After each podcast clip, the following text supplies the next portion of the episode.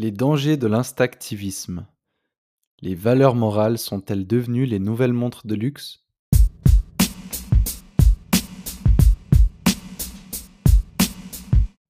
Internet et les smartphones rendent tous les aspects de notre vie plus confortables. Il suffit d'appuyer sur un bouton pour faire apparaître en moins de 5 minutes un chauffeur privé qui t'amène où tu veux ou la cuisine de ton choix délivrée soigneusement à ta porte. Et ce, à n'importe quelle heure. Magique. En cliquant moins de 10 fois sur un écran, tu peux aujourd'hui organiser un voyage à l'autre bout du monde, apprendre un instrument de musique, louer un appartement, trouver l'amour ou regarder ton film préféré sans attendre. Le web te donne accès à tout le savoir accumulé dans l'histoire de l'humanité en un temps record. C'est rapide, c'est facile, c'est pratique, c'est convenient. Bref, c'est génial. De la même façon, Instagram a rendu la protestation plus facile que jamais. Soudainement, nous sommes tous à un clic d'être des héros du changement, des artisans de la révolution. Suffit de partager une story. S'adonner à une cause avant l'arrivée des réseaux sociaux n'était que pur sacrifice. Militer au XXe siècle, c'était sacrifier son temps, son énergie, son argent et parfois même mettre, en, mettre sa vie en péril au bénéfice de la justice sociale. Et en retour, niente, nada, nothing. Si ce n'est assumer une certaine responsabilité et avoir l'espoir qu'un jour peut-être le monde serait un peu plus juste. Il, arrive que ce soit encore le cas aujourd'hui. Mais je veux discuter dans cet article d'un phénomène que nous allons appeler instactivisme. Parce que ça sonne bien et que ça a l'air d'un nouveau concept cool, alors qu'en réalité, c'est juste un mot valise formé de Instagram et activisme qui désigne la politisation des réseaux sociaux. Contrairement au militantisme, l'instactivisme demande très peu de sacrifices pour un rendement immédiat. En partageant du contenu sur les réseaux sociaux, tu ne prends aucun risque, tu ne t'engages pas, tu ne sacrifies rien. Pourtant, la récompense est immédiate. Les likes tombent, les commentaires positifs coulent à flot. Tu es officiellement quelqu'un de bien, tu fais partie de l'élite morale. À mesure que ton opinion est approuvée par la majorité, ton sentiment d'appartenance jubile. Ah, ça fait du bien à l'ego tout ça. L'instactivisme s'est donc démocratisé. Sans cesse, sur les réseaux sociaux, on s'indigne, on crie au scandale, on est choqué d'être choqué. Pire encore, on glorifie l'indignation. L'outragé inspire le respect et la sympathie des autres. De cette façon, les réseaux sociaux se sont transformés en une sorte de spirale de lamentation infinie, un lieu où tout un chacun peut évacuer ses frustrations au quotidien, puis s'en voir félicité. Sérieusement, je te mets au défi de publier une seule chose qui n'offense pas quelqu'un quelque part sur Internet. Il n'y a qu'à faire un petit tour sur Twitter pour s'en rendre vite compte. Et pour te faciliter de la tâche, je l'ai fait moi-même. Donc, je suis allé sur Twitter, j'ai un peu scrollé mon fil d'actualité et j'ai trouvé ce tweet de BBC News qui montre une publicité de Audi en fait. c'est juste une image où il y a une voiture familiale, une, je crois que c'est une Audi RS6 ou je sais pas, enfin bref, voiture familiale. Et il y a devant cette voiture, appuyée contre la voiture, une petite fille de 4 ans, je pense, qui mange une banane. Et, et en fait, Audi a dû s'excuser aux internautes qui trouvaient cette, cette publicité, enfin qui, qui voyaient un caractère sexuel dans la petite fille qui mange une banane. Et du coup, Audi a dû retirer cette publicité, quoi. Bande de dégénérés. Mais ça tombe bien qu'on parle de voitures de sport car elles vont m'aider à répondre à la question suivante. Pourquoi cette culture de l'indignation? Après avoir fait quelques recherches, j'ai trouvé que cette tendance s'explique en grande partie par, premièrement, la vertu ostentatoire, deuxièmement, notre incapacité à remettre en question nos convictions, et troisièmement, notre quête de sens. Je vais donc développer ces trois points. Commençons par le premier, la vertu ostentatoire. Depuis la nuit des temps, l'être humain éprouve le besoin d'affirmer son identité à travers des signaux visuels.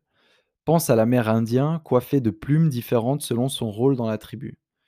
L'avocat moderne vêtu d'un costume cravate parfaitement taillé ou les 15 kilos de bijoux suspendus au cou de ton rappeur préféré. Même dans notre imaginaire le plus fou, nous attribuons automatiquement des symboles aux personnages que nous créons. Nous arborons les dieux grecs d'attributs, Apollon exhibe sa lyre alors qu'Athéna présente son bouclier, James Bond conduit une Aston Martin, tandis qu'Albus Dumbledore affiche une longue barbe blanche. Ces signaux sont ancrés en nous. Ils nous servent de canal pour dévoiler qui nous sommes à travers les valeurs que nous représentons. Il n'y a rien de mal à signaler euh, son identité en soi. Par contre, ça devient un problème lorsque tu t'appropries des symboles que tu n'incarnes en réalité pas pour ton propre intérêt personnel. C'est le mec qui s'achète une voiture de sport qu'il ne peut pas s'offrir uniquement dans le but de s'octroyer les mérites d'une classe à laquelle il n'appartient pas. C'est la personne qui instrumentalise le mariage avec pour seul objectif d'accéder à certains privilèges. Mais c'est aussi celle qui participe à un mouvement social pour s'acheter une bonne conscience alors qu'elle ne sacrifie ni son temps, ni son travail, ni son argent au profit d'un progrès substantiel. Cette attitude est parfois qualifiée dans les médias d'activisme performatif. En anglais, on entend souvent performative leadership. Et oui, l'instactivisme est si populaire qu'il a déjà un nom officiel. De la même façon qu'on s'achète des Rolex, des sacs Gucci et des voitures Lamborghini pour signaler sa compétence ou son succès, on s'associe aujourd'hui à des mouvements sociaux pour signaler sa supériorité morale.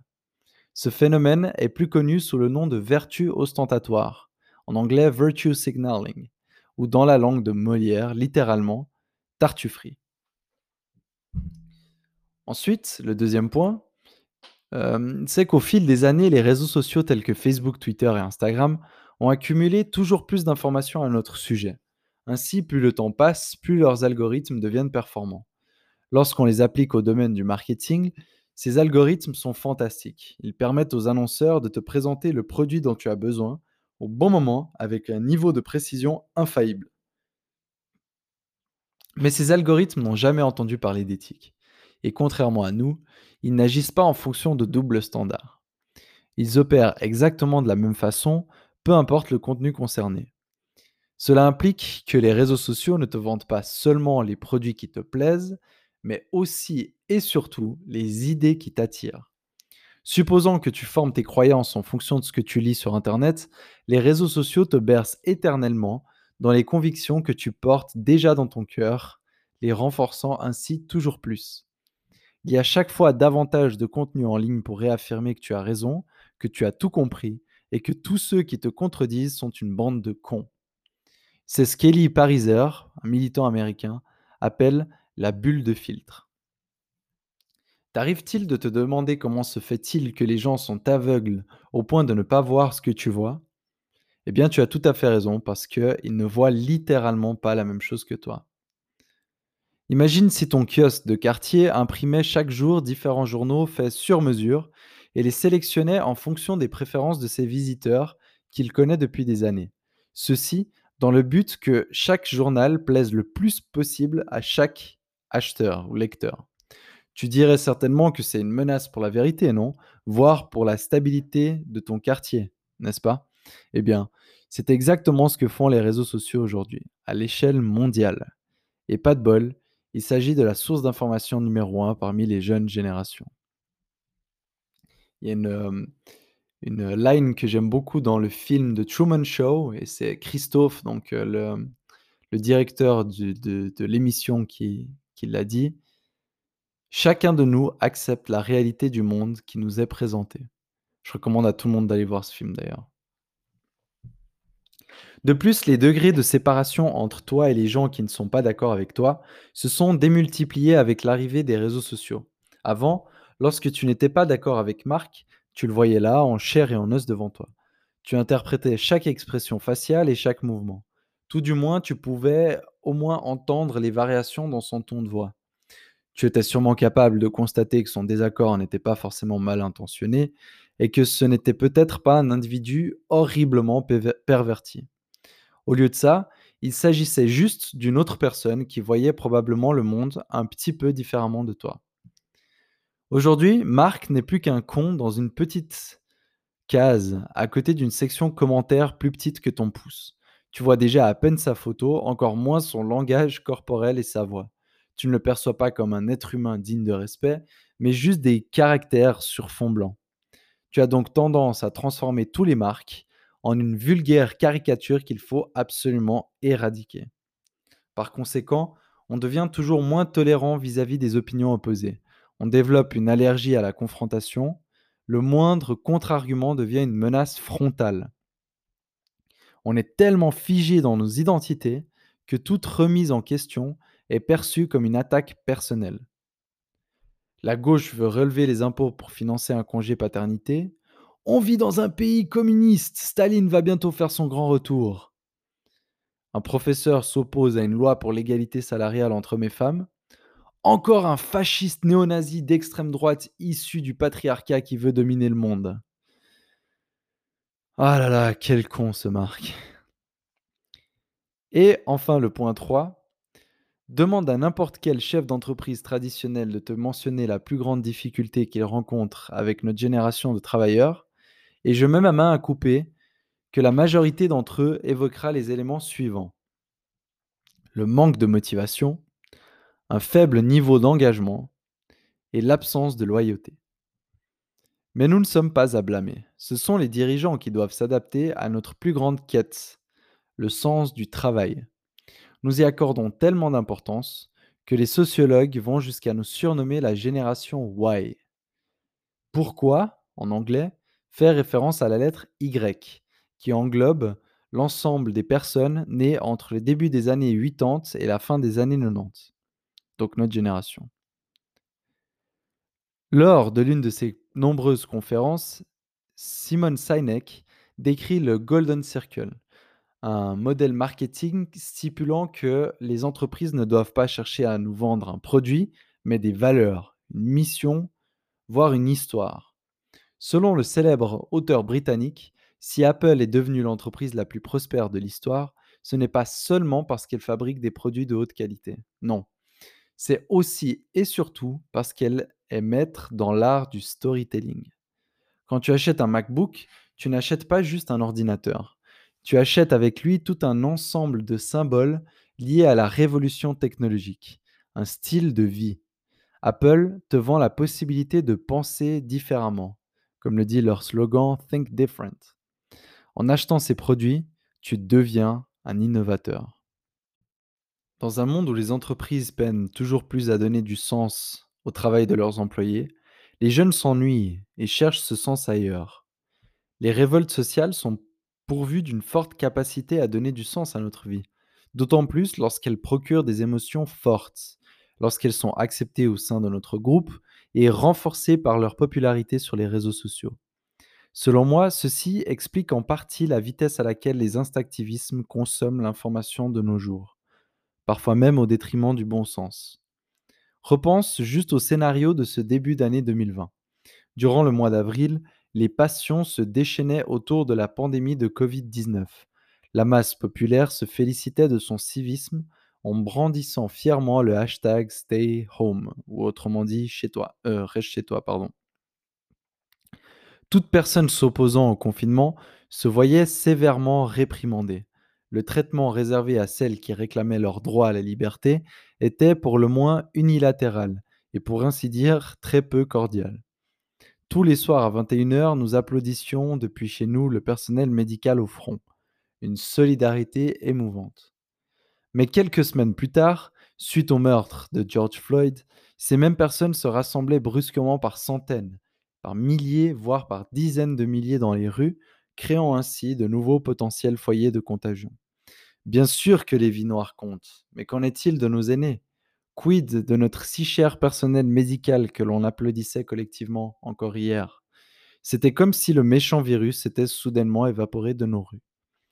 Ce phénomène participe à démontrer que les instinctivismes ont besoin de ressentir quelque chose en permanence, peu importe la cause, tant qu'elle leur fait se sentir important, tant qu'elle comble le vide.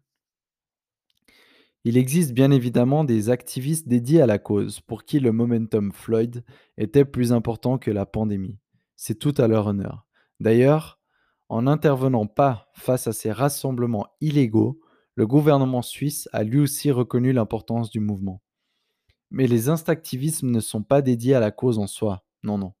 Le hashtag Stay Home avait juste fini par s'épuiser après toutes ces semaines. Il leur fallait de nouvelles émotions, un hashtag actualisé sur lequel se précipiter. Une nouvelle raison d'évacuer toute la frustration accumulée pendant plusieurs mois de confinement. Black Lives Matter est tombé à pic. Pour preuve, trois semaines après le meurtre de George Floyd, la majorité d'entre eux étaient déjà passés à autre chose. La plupart des marques ayant associé leur logo à la cause sont rapidement revenus à leur branding originel. Il était temps de passer à autre chose car ils s'étaient déjà acheté une bonne conscience. Ils en avaient déjà tiré tout ce qu'ils pouvaient. Après tout, tu pourrais te dire qu'au fond, ce n'est pas très grave, que même s'il n'est pas tout à fait authentique, l'instactivisme contribue au moins à mettre en lumière les problèmes sociaux et faire ainsi progresser la société. Plus récemment, le hashtag Free, euh, a permis d'offrir une visibilité hors norme au mouvement de soutien envers le peuple ouïghour, et par la même occasion, d'éveiller les consciences au sujet de ce problème, voire dans une certaine mesure, obliger les politiques à s'y intéresser de plus près. On touche ici à l'essence des réseaux sociaux. Ils donnent au peuple le pouvoir d'être entendu. Cette extraordinaire qualité est indéniable. Seulement, cet unique bénéfice de l'instactivisme s'accompagne de nombreuses dérives, dont on parle bien moins souvent. Malgré qu'il soit très attractif pour les raisons expliquées ci-dessus, l'instactivisme n'a aucune valeur en soi. L'indignation qui le caractérise est complètement inutile, si ce n'est qu'elle sert de signal pour l'action.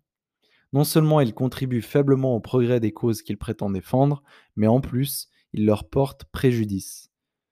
Tout compte fait, il cause peut-être même plus de tort que de bien à l'ensemble de la société. L'instactivisme nuit aux causes qu'il prétend défendre, parce que, premièrement, il te donne l'impression d'avoir contribué à la cause, alors que tu n'as rien fait, et deuxièmement, tu es beaucoup plus enclin à tomber dans des trappes idéologiques, à terme dangereuses pour l'ensemble de la société. Laisse-moi développer le point 1. L'un de mes styles de lecture favoris est le développement personnel. Quand on lit du développement personnel, on a tendance à ressentir que notre vie s'améliore rien qu'en bouquinant. Si tu tombes sur une œuvre remarquable, il est très facile de croire que tes problèmes se résolvent instantanément rien qu'en prenant conscience de certains concepts. C'est faux. En fait, il existe un effet pervers. Si tu n'es pas attentif, tu risques de baser ton développement personnel uniquement sur des concepts théoriques puisque tu as le sentiment d'avoir compris quelque chose, tu crois que ton problème est réglé. Tu fermes ton livre et tu reprends les mêmes habitudes qu'auparavant. Et devine ce qui se passe quand tu n'agis pas Rien. Tu es donc davantage conscient ou consciente, mais tes problèmes n'ont pas bougé d'un seul poil. C'est encore pire que si tu ne l'avais pas lu, car puisque tu crois que le boulot est terminé, tu n'essayes même plus d'agir. Le même effet se produit chez les instactivistes. Ils ont le sentiment que le travail est terminé après avoir partagé du contenu lié à une cause sur les réseaux sociaux. Puisqu'ils croient avoir participé au mouvement, ils n'ont plus véritablement besoin d'agir. Résultat, on se retrouve avec une masse de militants digitaux et un grand nombre de leaders qui se battent uniquement de manière superficielle. Ça peut même aller plus loin. Au pic des protestations liées à l'homicide de George Floyd, les instactivistes ont décidé de partager un carré noir en guise de soutien au mouvement BLM sur Instagram. Il se trouve que ce faisant, ils ont inondé le hashtag avec des photos de carrés noirs, rendant ainsi les informations importantes pour la cause quasi impossibles à diffuser. De ce fait, les instactivistes se sont emparés de l'entier de la visibilité du mouvement BLM. Ils croyaient contribuer à la cause tout en étant en réalité une entrave à celle-ci. Ceci est un bel exemple d'instrumentalisation d'un mouvement social à des fins de conscience et d'image. Si l'on s'intéresse sérieusement à la cause, il suffit d'un gramme de bon sens pour réaliser qu'il s'agit d'une mauvaise idée. Heureusement, des activistes avisés ont par la suite demandé aux internautes de publier le fameux carré noir avec un hashtag différent, Blackout Tuesday. Ce qui m'amène au point suivant. Si tu perçois la cause non pas comme une fin en soi, mais comme un moyen pour te sentir bien, tu es beaucoup plus enclin à plonger dans des trappes idéologiques potentiellement dangereuses. Étant donné que la cause en soi t'importe moins que le bien-être qu'elle te procure, tu es sujet à partager toute information chargée en émotions, faisant ainsi abstraction de tout biais cognitif ou autre erreur de raisonnement. Au final, la vérité t'importe peu. Ce qui compte, c'est ce que tu ressens. Les réseaux sociaux, en tant que source d'information majeure, sont devenus un outil de propagande extrêmement puissant.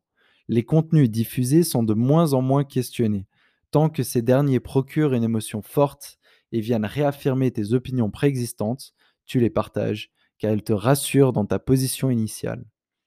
Non seulement cette attitude contribue à décrédibiliser le mouvement dont il est question, mais elle représente également un danger important pour la démocratie. On ne fonde plus nos idées sur des faits, mais sur la popularité de celles-ci. Les faits ne servent plus qu'à confirmer des croyances. Les médias traditionnels, censés servir de garde-fous pour la fiabilité des informations, sont malheureusement victimes de ce schéma infernal. Dans la course au clic effréné qu'exige le modèle d'affaires des réseaux sociaux, L'important n'est plus la qualité, mais la vitesse de l'information. Peu importe si c'est vrai, ce qui compte, c'est de le dire avant les autres. Quand l'émotion fait office d'arbitre, l'absurdité finit toujours par remporter la partie. Plus l'information est choc, plus elle polarise et plus on clique. Il n'y a plus grand monde pour démêler le vrai du faux. Rares sont les instinctivistes qui font le long et pénible travail de recherche nécessaire à s'approcher de la vérité et ceux qui le font ne sont pas entendus car la vérité est souvent bien plus ennuyeuse que nos fantaisies. En effet, une étude du MIT a récemment démontré que sur Twitter, les fake news circulent six fois plus vite que les vraies informations. Comme le disait déjà le célèbre écrivain américain Mark Twain dans son temps, ne lisez pas les journaux et vous serez mal informé. Lisez-les et vous serez désinformé. Cette tendance à saper la vérité ne cesse de diviser nos sociétés. Une étude du Pew Research Center, ci-après, analyse l'écart idéologique entre le démocrate et le républicain médian entre 1994 et 2014 aux États-Unis. La vitesse à laquelle l'écart se creuse à partir de l'avènement des réseaux sociaux est impressionnante. Corrélation n'implique pas forcément causalité et il y a sûrement de nombreux autres facteurs en jeu, mais je te laisse t'en faire ta propre idée. Et si tu vas sur la version écrite de mon article, tu verras, c'est un schéma assez fou qui montre en fait l'évolution de, l'écart idéologique entre le, démocrate et républicain médian. Et c'est un truc de malade à quel point ça se polarise à partir des années 2010. Quoi. Une chose est sûre, les politiques identitaires gagnent progressivement du terrain.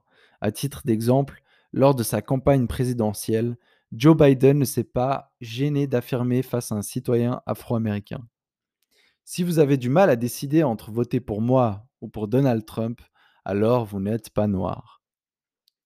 L'assurance du candidat démocrate dans ses propos met en exergue une tendance claire. La démocratie américaine est tellement polarisée qu'elle n'est pas plus question de choix individuel qu'elle n'est d'appartenance à des groupes ethniques. Le danger avec les politiques identitaires comme celle-ci, c'est que leurs partisans sont souvent prêts à sacrifier des valeurs démocratiques, fondamentales, telles que la liberté individuelle ou la liberté d'expression par exemple, au nom d'intérêts de différents groupes sociaux.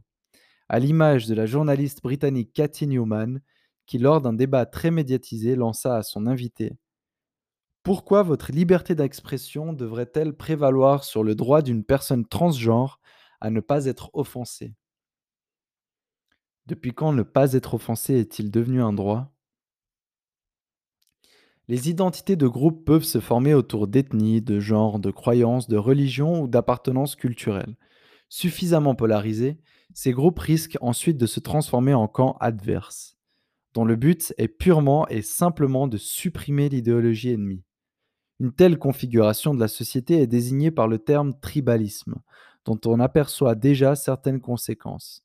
En effet, le discours nationaliste de Donald Trump n'est pas la cause, mais bien l'effet de l'instinctivisme sur une majorité d'Américains très en colère. Ce penchant vers les politiques identitaires se manifeste brillamment à travers un sophisme du faux dilemme dont j'ai souvent été témoin. Lors des protestations BLM en juin 2020, nombreux étaient les instactivistes qui s'exclamaient Soit tu es avec nous, soit tu es contre nous. Ton silence équivaut à ton consentement. Cette idée illustre parfaitement l'idéologie identitaire car elle ne donne d'autre choix que de prendre position et rejoindre un camp. En excluant toute autre possibilité, ce raisonnement instaure, une fausse dichotomie. Soit tu es BLM, soit tu es raciste. De plus, en condamnant l'inaction au lieu d'encourager l'action, cette formulation illustre une motivation claire des instactivistes. Ils prennent parti par peur du jugement des autres et non pas par pure conviction. Ne te laisse surtout pas avoir par ce genre de conneries. En tant qu'individu dans une société libre, tu as le droit de choisir tes combats et tu n'as surtout pas à t'en justifier. Voici une belle pente fatale qui démontre à quel point la prolifération de fausses informations peut être dangereuse pour la stabilité d'une société. Les campagnes de propagande nous l'ont tristement prouvé à travers les événements dramatiques du siècle passé, que je ne souhaite pas aborder dans cet article en dépit de la loi de Godwin. S'agissant ici d'un sophisme ou non, je t'en laisse libre interprétation. L'existence de tous les mouvements mentionnés dans cet article ainsi que leur continuité à travers le temps, ne fait que prouver leur importance. Si tout le monde était traité équitablement, ces protestations auraient disparu depuis longtemps. Leur légitimité est donc incontestable. Par contre, le rapport de certains individus à ces causes est excessivement contestable. La légitimité d'un tel mouvement est trop souvent polluée par une vague parallèle de victimisation. Nombreux sont les instactivistes qui voient en ces causes louables l'opportunité de se déresponsabiliser de leurs propres peurs, limites et frustrations. Il est bien plus facile de dénoncer le patriarcat que d'entreprendre des études d'ingénierie. Bien plus commode d'accuser l'industrie agroalimentaire que de maintenir un mode de vie sain. Bien plus difficile d'avoir une carrière épanouie que de prétendre à réorganiser tout le système économique. Contrairement à ce qu'on pourrait croire, il est bien plus difficile de s'occuper de soi et de ses proches que d'aspirer à sauver le monde sur Instagram. Je ne parle pas ici de mauvaises intentions. Il s'agit la plupart du temps d'un processus inconscient. Le système économique dans lequel nous évoluons joue un rôle important là-dedans. À force de nous habituer à la satisfaction immédiate et à un confort sans précédent, beaucoup d'entre nous supposent inconsciemment qu'il existe un droit fondamental à ne pas souffrir. Il croit que la norme consiste à ne pas rencontrer d'adversité au cours de nos vies et qu'il est du rôle de la société de nous éviter toute épreuve douloureuse. À travers les mouvements sociaux, certains instactivistes se distraient de leurs problèmes personnels. Certes, il est beaucoup plus commode de blâmer la société pour nos limitations plutôt que d'en assumer l'entière responsabilité. Mais cette stratégie ne fonctionne qu'à court terme. Elle ne saurait servir personne à long terme, pas même son auteur. Avant de choisir la voie de l'indignation, je te propose donc de considérer la question suivante et d'y répondre le plus sincèrement possible. Pourquoi veux-tu militer? Si la réponse est avoir bonne conscience, peur du jugement des autres, te sentir bien ou moralement supérieur, appartenir à un groupe, associer ta personne à une image positive, donner un sens à ta vie ou te déresponsabiliser de tes frustrations, si j'étais toi, je réfléchirais deux fois avant de me lancer. Tu vas très probablement t'engager dans des passions tristes qui ne feront aucun bien ni à la société ni à toi-même. Si ta motivation n'est pas intrinsèque, si la cause ne te tient pas réellement à cœur, alors tu n'auras pas la force de faire les sacrifices nécessaires à la servir. Cherche d'abord le problème à sa racine, c'est-à-dire en toi. Comme nous l'a enseigné Socrate peu avant sa condamnation, Aie soin de tes conflits intérieurs afin de pouvoir un jour te transformer en une puissance bénéfique pour les autres. Si au contraire tu milites car la cause est juste et importante à tes yeux, tu es prêt ou prête à sacrifier ton confort pour cette cause, et tu as la possibilité d'apporter un soutien concret à ce mouvement social, alors toutes les absurdités disparaîtront et les bonnes actions suivront. Il n'y a aucun mal à donner un sens à sa vie pour des causes humanitaires, enfin par des causes humanitaires. Au contraire, ces mouvements ont absolument besoin de toi. S'engager au nom de valeurs morales est capable de procurer un sentiment d'accomplissement sans égal. La clé est de ne pas instrumentaliser celles-ci, ne pas les utiliser comme un moyen pour te sentir bien sans pour autant en assumer la responsabilité. Pour que les valeurs morales aient vraiment un sens, il est inévitable de faire des sacrifices à leur égard. Il n'y a que de cette façon que tu peux réellement te rendre utile à la société. Il n'y a qu'ainsi qu'elles peuvent vraiment prendre un sens pour toi. Il est essentiel de traiter ces causes comme une fin, car derrière elles se cachent des gens dans le besoin. C'est toi qui dois te sacrifier pour les causes et non pas les causes qui doivent te rendre service, de quelque façon que ce soit. Choisis ton combat et assume une responsabilité. Si vraiment une cause est importante à tes yeux, cesse dès aujourd'hui la revendication et passe directement à la responsabilisation. Matérialise dès maintenant ton, ton activisme en intégrant une association. Sacrifie une partie de ta vie, prends des risques, donne de l'argent, fais du bénévolat, pars à la rencontre des gens dans le besoin, engage-toi en politique. La prise de responsabilité est essentielle. Beaucoup d'entre nous séparent systématiquement la protestation de la responsabilité. Ils passent leur temps à jeter des pierres et demandent aux autres de réparer les pots cassés pour eux. Accepter l'indignation et rejeter la, responsabilité est une forme d'hypocrisie. Cela revient à s'approprier uniquement la face agréable de l'activisme. Cessons de demander aux adultes de changer les choses et soyons les adultes. Les notions de droit et de devoir sont indissociables. Arrêtons de réclamer des droits sans arrêt et commençons enfin à accomplir nos devoirs. Même dans le cas d'injustice, se responsabiliser pour sa vie est toujours une attitude plus bénéfique que de rejeter la faute sur les autres. Pour une raison très simple. La prise de responsabilité te donne le pouvoir d'agir. À partir du moment où tu décides d'assumer tes responsabilités, tu passes de victime impuissante à moteur du changement. À ce moment précis, tout devient possible. Les How dare you éveilleront peut-être les consciences, mais ce sont les Will I dare qui feront toute la différence.